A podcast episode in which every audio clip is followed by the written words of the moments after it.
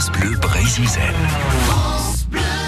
C'est l'heure de Curieux de Nature sur France Bleu Brésil. Tiens, une petite euh, devinette. Est-ce que vous connaissez l'envergure du fou de bassan, Soisic Thomas? 1m80. Il est trop fort.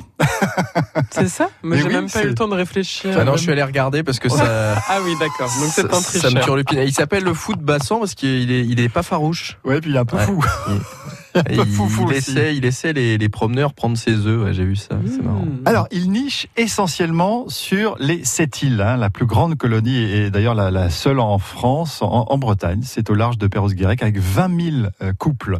Erel, Yvon Guyouzou et Pierre Floch ont observé sur la réserve du Cap Sizun. Et là, on est à 120 km de, des sept îles, à Goulien.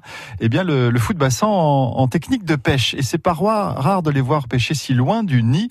Euh, Celui-ci, tiens, tiens, il a l'air un petit peu jeune. Hein, on ne sait pas encore, euh, selon Pierre. euh. Pour savoir si les oiseaux qu'on voit ici viennent de cette île, eh ben en fait, il faudrait, il faudrait soit un système, faut un système de marquage quelconque, soit balise, des systèmes qui coûtent assez cher, soit, soit des systèmes de coloration du plumage. Euh, ce qui se fait, ce qui s'est fait euh, euh, dans les années euh, 70 euh, sur les goélands du Spernote à Brest.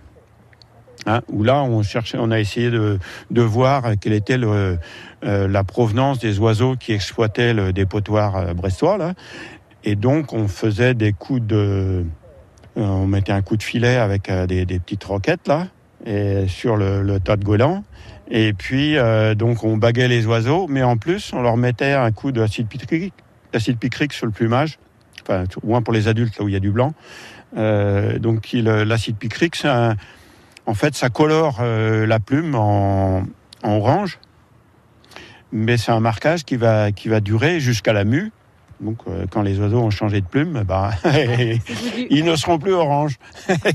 voilà. Et ce, donc, ce système-là permet à n'importe qui, euh, euh, n'importe qui qui voit passer un fou orange, en général, il, il signale quoi. Parce que c'est pas très normal quoi. Et euh, donc pour les goélands, ça, ça aidait aussi à, à repérer les oiseaux bagués. Donc il y avait la couleur orange. Et après, il suffit de regarder les pattes euh, de l'oiseau orange pour voir la, combinaison de bagues couleurs et savoir à quel individu on avait affaire. Voilà. Donc ça, euh, pourrait être faisable. Euh, il y a jusqu'à présent, je pense, personne n'a trop travaillé là-dessus, là-dessus pour les fous de, de cette île. Il y a eu quelques, quelques balises euh, posées, mais le, le problème, c'est que ce sont des programmes qui coûtent euh, cher, le matériel est cher.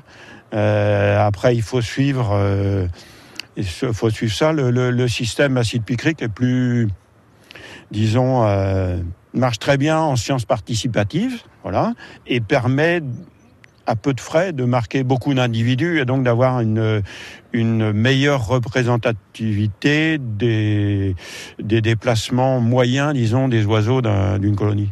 Pierre Floch, hein, qui euh, travaille sur la réserve du, du Cap Sizun à Goulien. Les falaises de la réserve sont accessibles en permanence pour les curieux de nature.